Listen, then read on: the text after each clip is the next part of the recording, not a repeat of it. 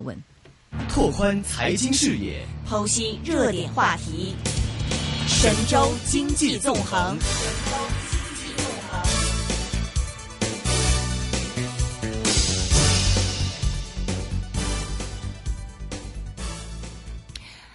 大家都知道，现在全球是进入了人口老龄化的这样一个阶段。那么，在这个阶段里面，当然最有确定性的一个投资的标的就是 医疗产业了。那么，基本上跟啊好多的这种不同嘉宾聊天，你说啊，你你要是有闲钱想投资的话，那么可能放到这个医疗产业里面，相对来说会更稳阵一点。那么，但是医疗行业相对来说又是一个比较专业的啊一个产业，那么它覆盖的面又很。广，所以很多的这种刚刚入门这些投资者想去啊找一些相关的标的去投资的话，又觉得有不知道又不知道从哪里下手。那么我们今天呢是请到一个非常好的嘉宾，他是谁呢？他是啊郝文丽先生。那么他现在是啊威鹏国际资产管理有限公司合伙人，也是高级基金经理。那么之前也是这个啊有朋友给我推荐说这个这个好累。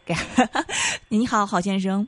你好，OK，我知道您之前是在这个 Nomura 啊，ING Nomura 的亚太投资公管理公司来做，然后当时是管理超过十亿美元的共同基金，而且取得非常好的一个业绩。那么差不多这个平均的回报，其中有一支是呃专门做这个啊 healthcare 的这个 fund 嘛，那么三年的总收益超过。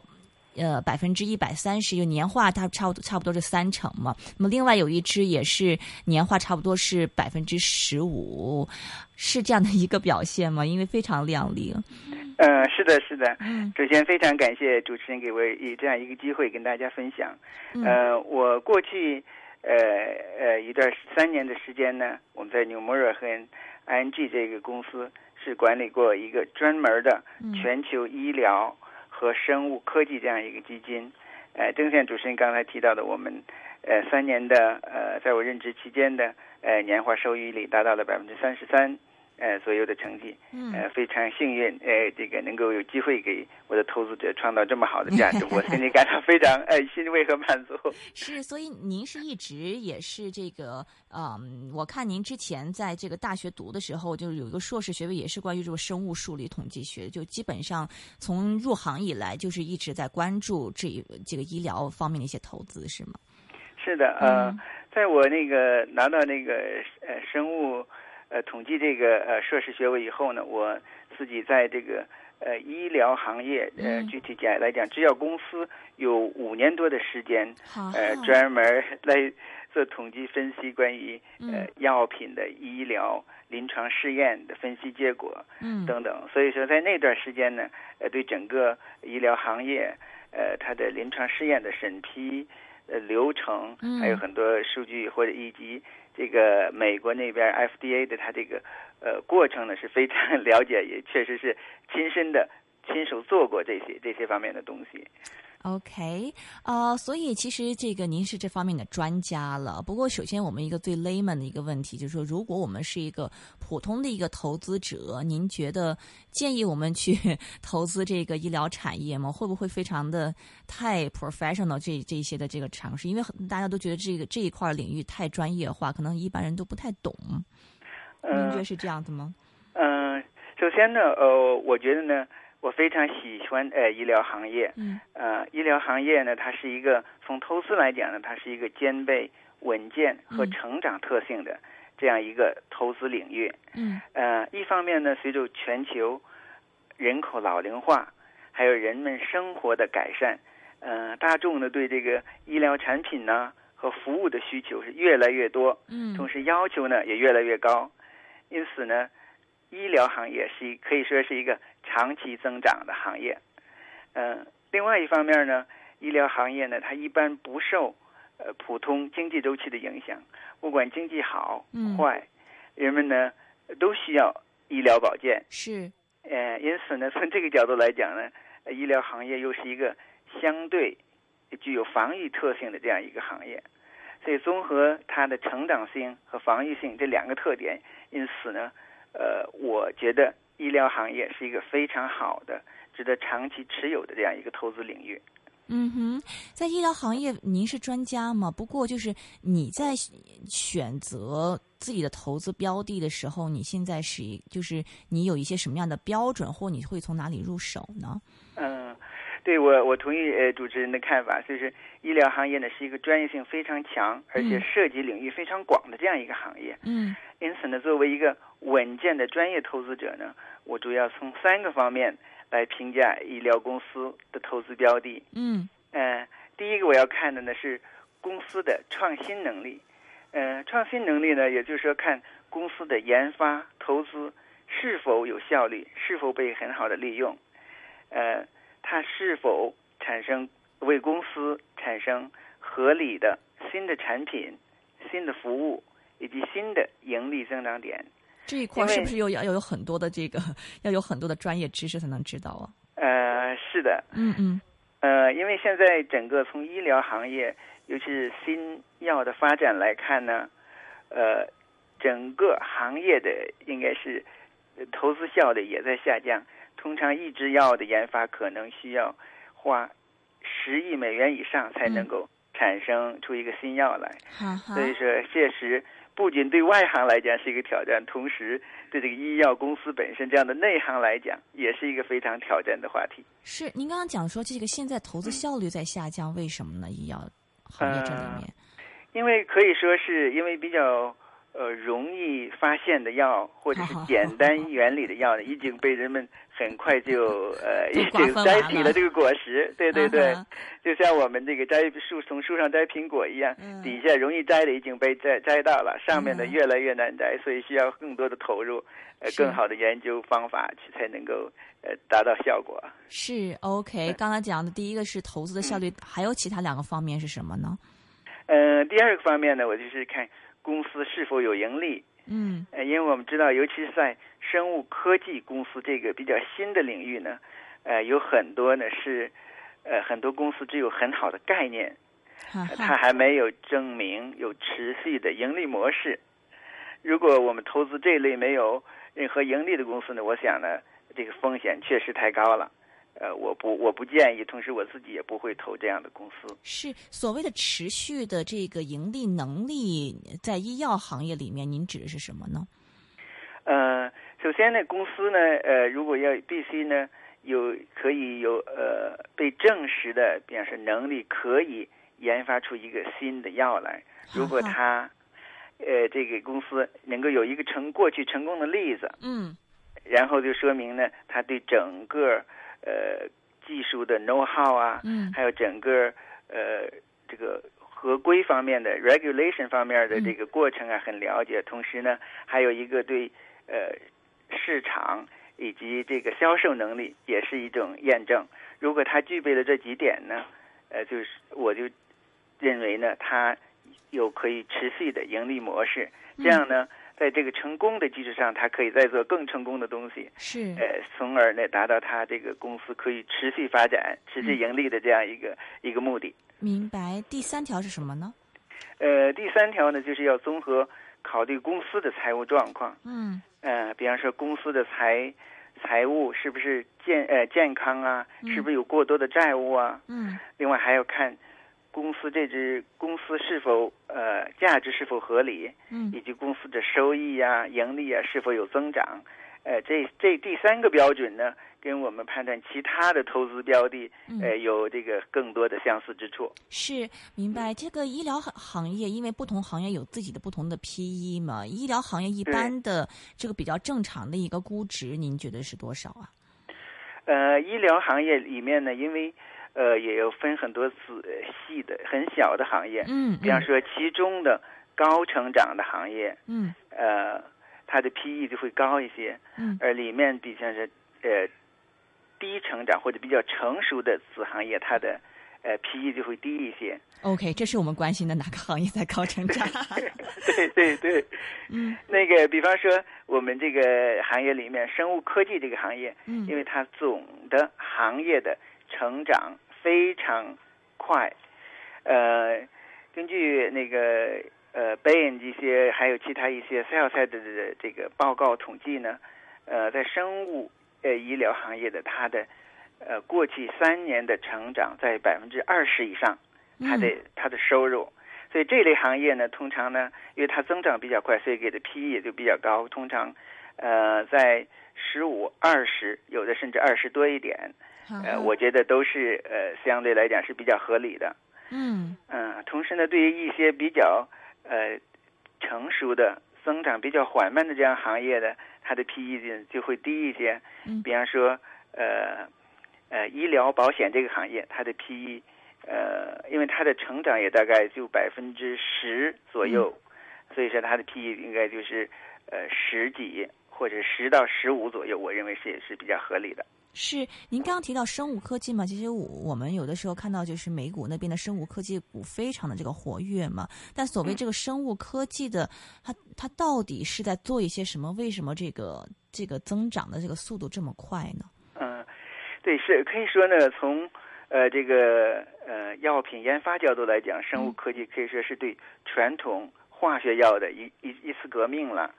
呃，因为最新的突破性的药物啊，嗯，比方说我们大家呃就是知道的一些，首先是艾滋病啊，啊哈，癌症啊，啊哈，呃，还有血液疾病啊，呃，甚至一些呃，甚至最后最近的糖尿病的呃发展，还有那个肝炎。这些大的突破性的药呢，最近都是由这个生物科技，呃公司呃研发出来的，嗯，而不是由传统的这个化学药出来的。所以说，呃，尤其对新型这个这些历史上比较难攻克的这些呃病的这个突破呢，所以说导致了这个这个生物科技公司它的这个呃高成长。是，比如说像这个癌症，我知道有标靶药啊，那就算生物科技的一药的一种是吗？呃，对。啊哈，OK，所以基本上是这些的，就是我们知道现在一些比较难攻克的这些的这个病症的，现在基本上在在尝试使用这个生物科技的一些啊技术手段来来去解决。嗯嗯嗯，所以也可以理解到为什么这个行业整体的这个嗯这个增长是这么的快。不过整体的这个医疗行业，您可不在，因为我们比较 layman 嘛，那就可以再给我们介绍大概是分哪一大概啊分哪一些这个子行业？就相对来说，您觉得哪几个行业是嗯更加有潜力的呢？好，呃，生物科技行业呢，呃，我觉得首先呃主要的那。呃，分类呢就是应该是制药公司，制药公司呢下面可以分化学药传统的化学药公司，还有刚才我们提到的生物科技嗯公司，呃，这是一大类。第二类就是医疗保险类，嗯，呃，第三类是医疗器械，嗯，呃，第四类是呃药物的批发呀，嗯，呃，分销啊，嗯哼，呃，这些。第五类呢就是。呃，医疗服务也就是我们呃经常说的医呃医院呐，还有一些诊所诊所啊，还有一些这个特负责化验的这样一些机构。嗯嗯哼，OK，这五个里面，您觉得呃哪哪几个是相对来说？刚您提到了这个健康呃健康保险是相对现在比较稳健或者是比较成熟的一个行业了。其他的几个哪一些的这个增长是比较快的？嗯。所以增长比较快的这段呢，除了就是生物科技公司以外，嗯，有一个很小的这样一个市场，就是营养品。啊啊，这一块呢，就是呃不被大家所熟悉，但是呢，随着近期呢，呃呃，人们对这个健康的意识越来越强，所以说这个营养品这块是一个增长比较快，呃，就是因为它的基数比较小，所以说也是同时呢，也是一个增长比较快的这样一个小的行业。嗯。有有什么特殊的投资标的吗？就是在港股、在美股这一块儿。嗯，在呃美股这块有一个公司叫自然健康时尚股份有限公司，它生产的产品，比方说包括时尚生活，还有健康食品，嗯，另外还有一些呃把一些美容的产品，嗯，呃，这个这个公司呢非常有意思，呃，我我注意到呢是因为。它呢有，呃百分之八十的这个收入啊是来自于我们香港市场，所以说可以看到我们香港当地的这个居民是非常呃注重这个呃健康啊、时尚，还有呃而且每倾向这种自然的 organic 的有机的多少？编号是多少啊？那个公司？呃，NHTC。NHTC 在在纽交还是在纳斯达克上市啊？呃，应该是纳斯达克。OK，嗯，NSTC，OK，呃，刚刚您讲的就是一个生物制药，然后营养品，然后还有这个，呃，就相对来说是增长比较快的嘛。对，OK，您现在比如说，呃，现在因为比较大一个行业里面，您自己的一个部署的话是大概是什么样子的？就是在整个医疗行业。嗯，我们我们的那个部署呢，就是跟这个这个医疗行业的市值分配，嗯，市场上的是非常有关系的。嗯，呃，我给大家呃举两个数字哈，嗯，呃，就是我们提到的刚才的化学药公司的市值。大概是一点五万亿美元。嗯，呃，生物制药公司的市值大概是一万亿美元。嗯，呃，其他的呢，就呃，相对于这两个块来讲呢，就会比较少一些。嗯，所以我们在这个组合配置的时候呢，会有将近百分之八十左右是会配置在呃化学药或者生物制药公司这个里面。是。其他的百分之二十呢，就分配给什么？刚才我们提到的医疗保险呀。医疗器械、嗯药物批发、药物分销和医疗服务等等，这这一块儿。而且你们主要是在美股，A 股有吗？A 股我们目前呃暴露比较少，哈，呃那个，但是我我对 A 股呢也有一些关注了，嗯，呃，因为 A 股大概就是整个市值的状况呢跟呃发达国家差不多，嗯，呃，在我们有呃 A 股呃。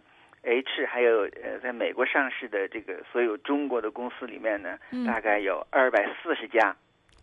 嗯哼。呃，其中 A 股有一百八十家，H 股有六十家，呃，在美国上市的大概有呃两三家这样子。嗯哼。呃，这这些呢，呃，跟这个发达市场相同的一点就是，制药公司占据了多大绝大部分的市值。嗯。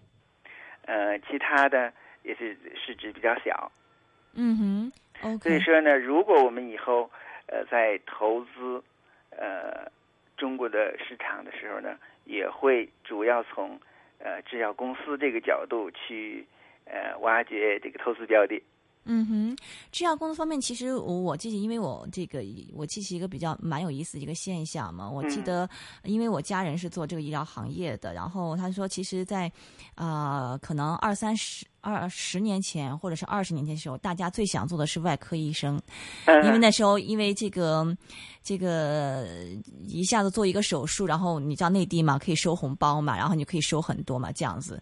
然后但是后来呢，但是最近呢这一段时间来呢，就没有人愿意做外科医生了，大家都想去做内分泌方面的医生，又不用又不用很累嘛，又不用开那个什么，而且大家的这个生活习惯也变了嘛，所以现在比如得糖尿病的人又特别多嘛，所以这。块的这个患者的这个需求也很大，那么相对来说，他的这个又不用做很多手术，又很舒服。其实，比如说我们在比简单的判断一个医疗公司的未来的发展时候，我们是不是可以通过这些这个这个人的这个生活习惯的变化，去去预知未来的可能哪一些病会得的比较多？那么相对来说，哪一些的公司会更受益？可以这样子来来来判断吗？嗯，可以可以。嗯，你用的这个生活的例子来发掘这个。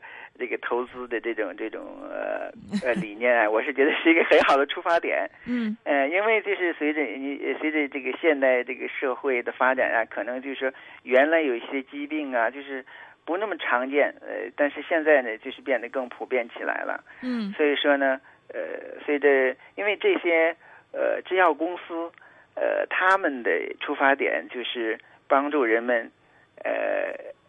也能排忧解难、排除疾病，是是是。所以他们的研究重点也会跟着我们社会的发展，嗯，还有潜在的这个呃呃人们容易得病的这种趋势来进行投资的。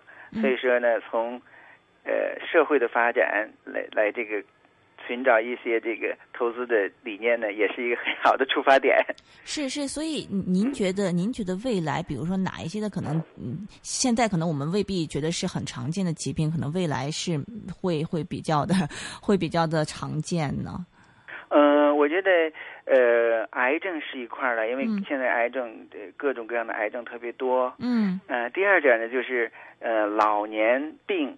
比方说老年痴呆，哈哈，相关的，呃，这个疾病呢，可能呃也越来越多。同时呢，医药公司也在花大力气来发展这一块儿。这一块也是属于生物科技的吗？还是化学这样？也是生物科技的哦。对对对，生物科技有的是通过生物科技的方法，有的是化学药的方法。嗯，就是呃尽尽所尽人们所能啊，都可以。嗯，呃，比方说最近。呃呃，美国一个公司叫伊莱莉莉，嗯，呃，他这个公司他们用化学的方法，就是在寻求这个治老年痴呆症。同时呢，另外一个公司叫呃 Bio Biogen，他就是用过化学的，呃，不用这个生物的办法来寻求怎么来医治这个老年痴呆症。所以他们两个公司都在那里赛跑，来争取争当第一个可以这个。帮助治愈老老年痴呆症的这样一个药药物，所以哦，一个癌症，一个老年痴呆，就是这两个是我们可以来来来这个长期来关注的对对对，嗯，是是因为我我们的生活的提高。所以我们这个人们的这个所活的那个岁数越来越大啊，是，所以这两块是 是这个未来一个发展。不过现在这个医疗整个医疗行业，其实我们看到有一些的这个搅局者也在进入嘛，比如说最近的一些互联网的一些巨头是大力的在。进军医疗行业，谷歌不用讲了，苹果也有了，然后腾讯啊、阿里巴巴呀，包括小米呀，这些全都在进军医疗行业。您觉得这些互联网巨头为什么要对这个行业这么感兴趣？他们可以做到一些什么样的东西呢？嗯，我想他们呃这些公司呃进军医疗行业最根本的原因呢，就是看到呃医药行业是一个具有庞大潜力、庞大的市场潜力的这样一个行业，所以说呢，呃。呃，之所以说它市场潜力庞大，呃，我们可以想象，呃，医疗行业可以说跟我们每个人都息息相关。从我们下到新生的小孩到上到长者，每一个人呢，可以说每个人的成长过程都离不开医疗行业。嗯。呃，另一方面呢，呃，医疗行业的信息技术来讲，相对于呃比较落后。嗯。我想这些呃互联网科技巨头呢，他们呢。拥有非常先进的信息技术，嗯，他们想通过这个办法在呃医疗行业呃立足。比如说怎么样立足？他们现在在做些什么呢？嗯，呃，我呃综合呃他们最近的这个一些动向啊，我我观察到了他们主要关注于有四个领域。嗯，呃，第一个呢就是他们想进军医疗云的领域。医疗云是做什么的？呃，医疗云呢，就是他想呃跨，比方说跨各个医院或各个行呃各个医院的不同单位，嗯，呃，来把这个数据呃医疗数据和诊断的数据能够收集，然后储藏，啊，最后得到呃充分的利用，嗯哼，啊，由于这个传统的医疗行业，他们都是。自己呃做自己的事情，嗯，没有说有一个机构能够就说跨部门或者是跨单位的这样来收集这个数据，嗯，所以说这个呢，呃，这就是所以医医疗云想做的东西。是，但但是愿意吗？这个这些传统机构愿意跟他们去合作这一些？事情嘛，就为什么就比如说，嗯，比如说我在这家看了病，然后跑到那家去再继继续继续把它搞定，有有的时候可能大家不是特别愿意啊。您您觉得？嗯，没错，你说你说的非常对。呃，这个呢，可能是他医疗云呃领域发展过程当中呢，需要一个很长时间嗯呃来耕耘的一块儿。呃，一个呢就是这些不同的医疗和诊断信息呢。有的呢，可能涉及到病人的隐呃，病人的这个隐私，或者是比较敏感的这种材料，是。他不愿意呃让你去分享。嗯，另外，可能医疗机构之间也不愿分享。嗯，呃，因为呃，当然就是呃，诊断的信息呢，我我我们是希望看到能够分享。比方说，你在这个医院做的东西，嗯，希望到另外一个地方能够得到认证。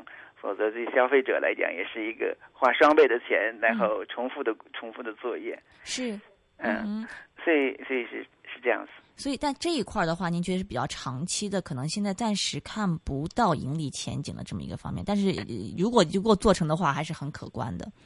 对它这个过程需要很长时间的耕耘，嗯，呃，我觉得需要较长的时间。另外，呃，法律啊，还有这个监管机构是不是允许他们这么做，也是需要进一步探索。国内有人做吗这一块儿？呃，国内有呃有人试图在起步做这个，嗯，做这一块儿，但巨头比如说像腾讯、阿里巴巴还都没参与这一块儿。嗯，对他们，嗯，阿里巴巴有他们他们的想法都有这个大数据这一块，但是呃还没有看到特别实质性的具体的呃服盈利或者产品啊或者服务出来，是呃怎么做这一块儿？明白？OK，这是云是一个方面，还有哪几个方面呢？呃，另外就是呃线上医疗信息资讯这块儿，嗯。呃，我们都知道，呃，甚至包括我自己，我如果有什么呃健康啊，或者是呃小关于小小 baby 的信息啊，我都想希望在网上查询一下。呃，有一个统计呢，就是在发达国家呢，有百分之八十以上的用户都有在网上搜索呃医疗信息的这这样一个经历。嗯。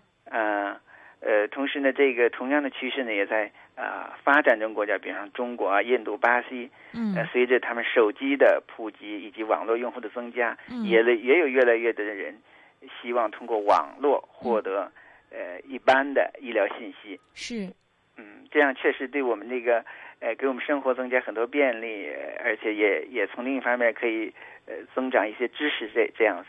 所以说他们呢，呃，这些互联网巨头呃提供线上医疗。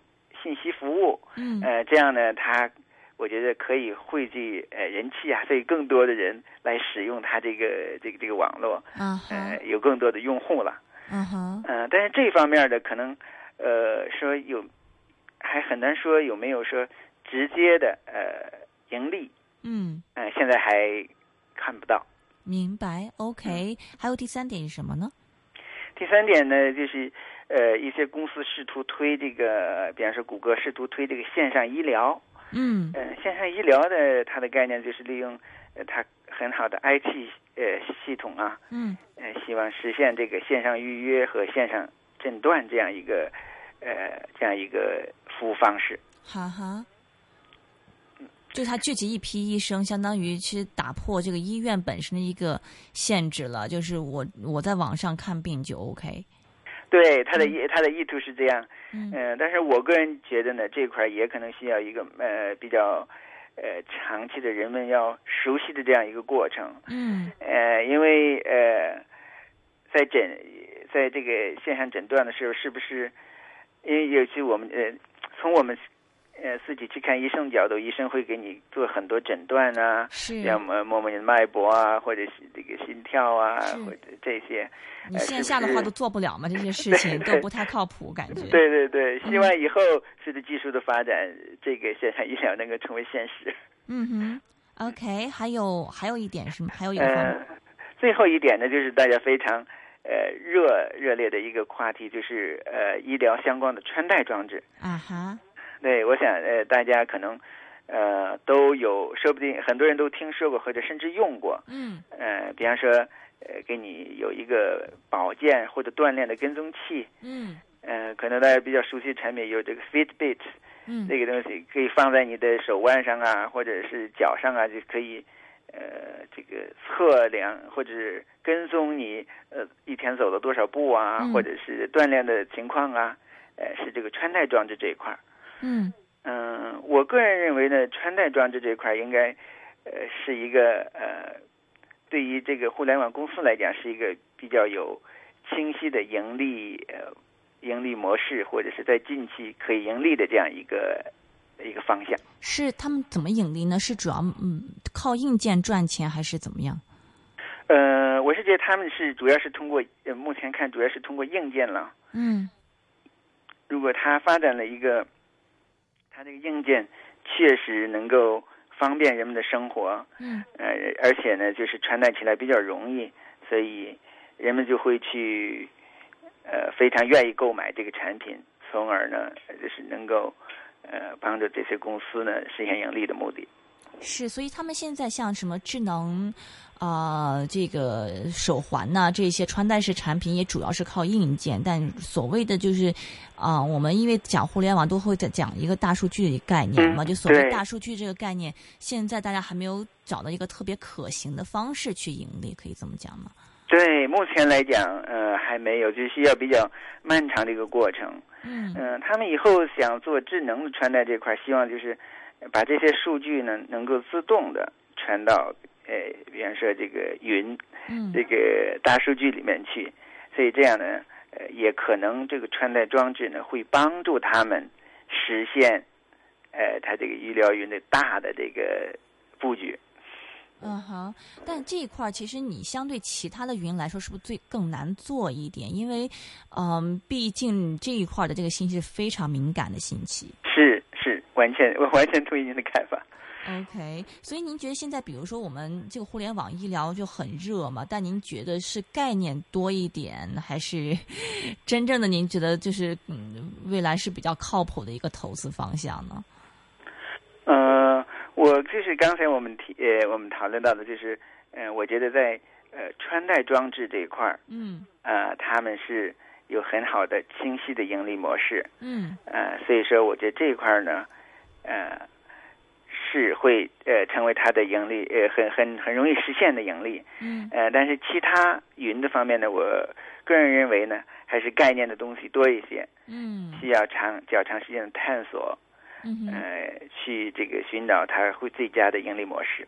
是明白，所以呃，整体而言的话，其实因为这些的互联网的医疗的投资标的很多还都没有上市，也就对。对对，所以你们还是这个会放在这个医药方面的会多一点。是，对，嗯，因为就是刚才您提到这个谷歌、苹果、腾讯、阿里巴巴，他们是呃进军了这个行业，但是呢，目前跟医疗相关的行业为他们要从他们的收益呀，还有他们盈利来讲，贡献可以说是微乎其微的，所以说还另外还没有说呃单独有一个专门的公司呃做这块的呃而且上市的，嗯，我觉得这样的标的呃几乎很少，嗯，所以说从从我们投资来讲，还是会看更呃就是人们所讲的传统的这个医疗行业。是说到医疗行业，刚刚除了这个您提到的这个啊一些，比如说是嗯一些特别的一些特殊方向嘛，就是生物医药这些成长比较快之外，其实还有一些，因为我我关注到最近出现了很多这种并购重组，然后也是带来很多这个投资机会嘛，所以您觉得这是这是不是未来一个投资方向呢？呃，首先我觉得这个呃并购重组这个呢。呃，在这个发达国家什么的，还会持续进行下去。嗯嗯，为为什么有这么多并购重组进来？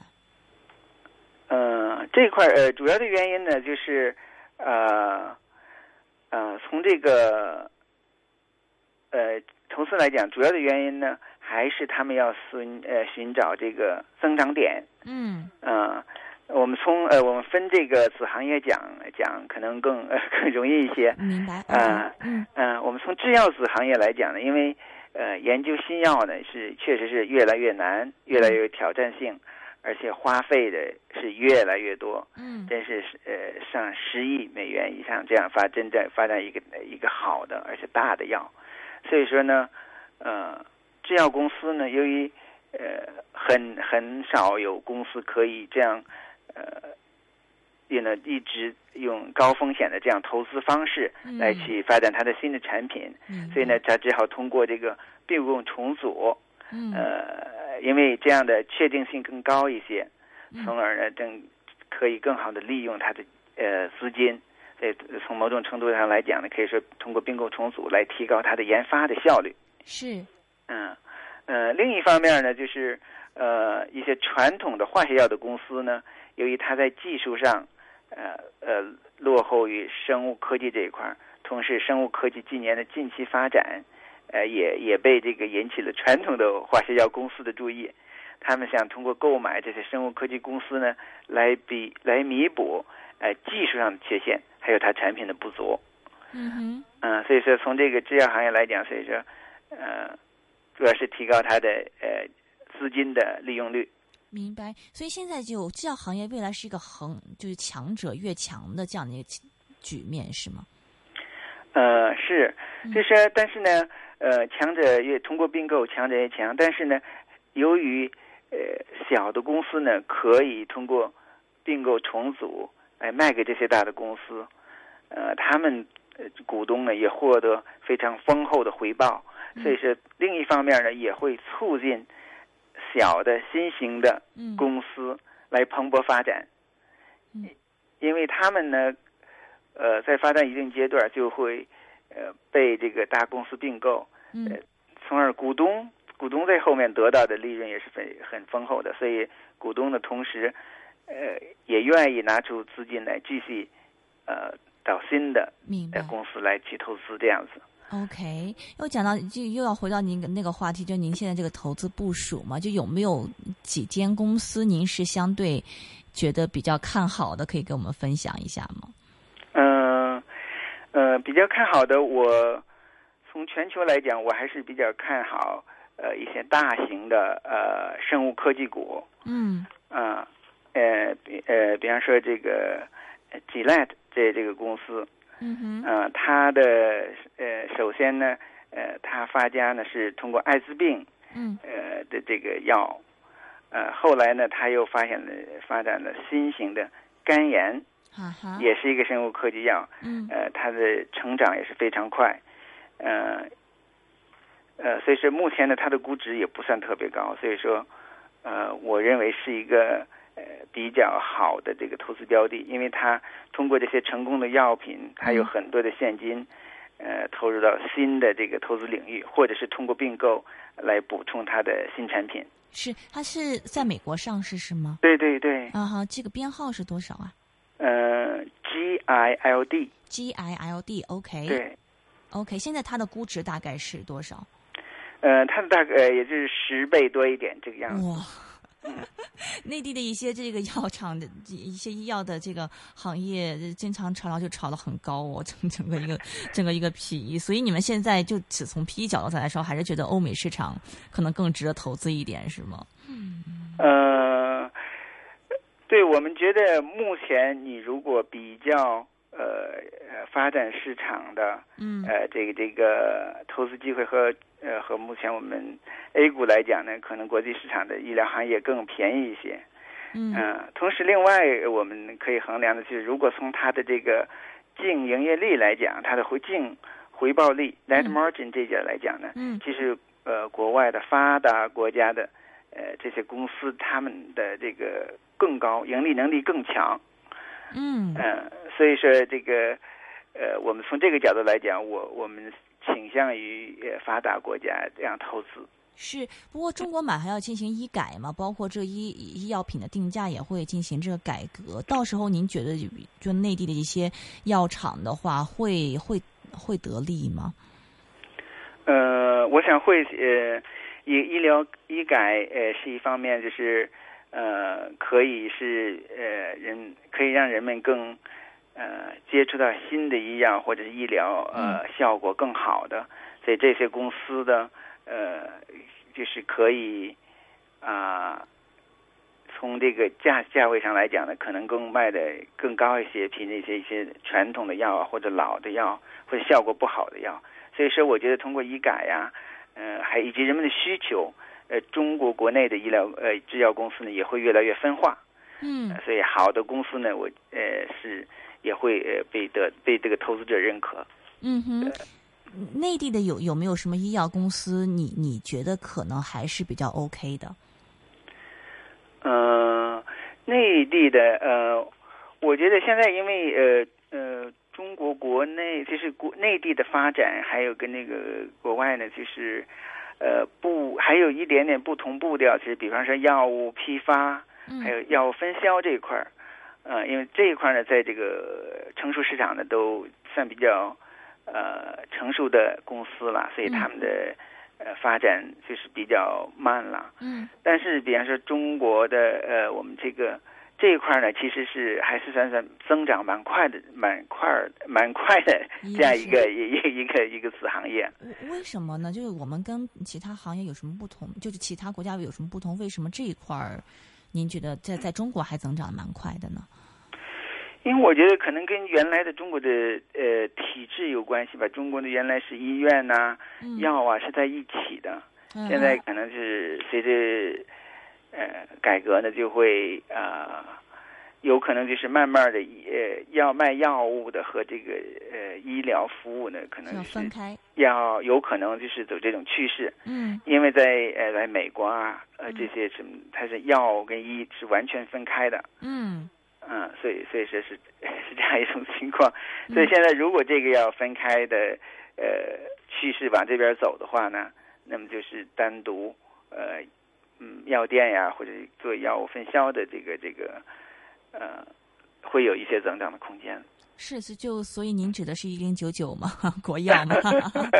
对对对对对对，是是，因为它的增长，呃，大家可以看一下，应该是非非算比较高增长的。OK，所以就是呃，内地的话，您反而觉得像是这种医药的分销，可能有一个比较确定性的。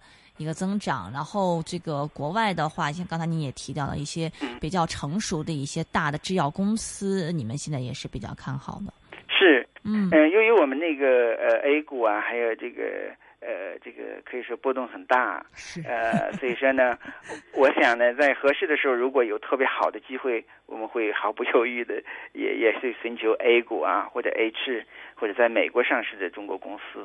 我们并不是说偏爱于哪个地区或者哪个呃哪个国家，如果是呃投资呃机会好的话，我们我们肯定也会呃买入这些公司的。是，不过最后一个问题了，就是美国，我们可能觉得就今年的九月份或十二月份就要加息了嘛。那么您刚刚也提到了，像医药这个行业是非常依赖这种大规模投资在里面。如果到时候一开始加息的话，您觉得会不会对这些公司产生一定的这样的影响？因为毕竟开始收水了嘛。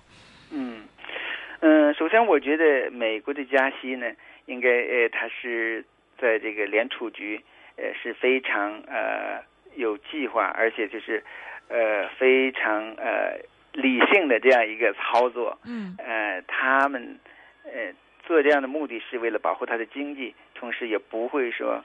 损害这个资本市场，嗯，呃，所以说呢，我觉得对整个市场的冲击，呃，尤其是美国和和欧洲发达国家冲击应该是很小的，哈哈，呃，所以说，呃，从这个从这个理念上来讲呢，我觉得首先是加息不会有对股市市场不会很大的冲击，对发达市场不会有很大的冲击，嗯，呃，第二点呢，我觉得对呃制药行业这一块的影响应该是。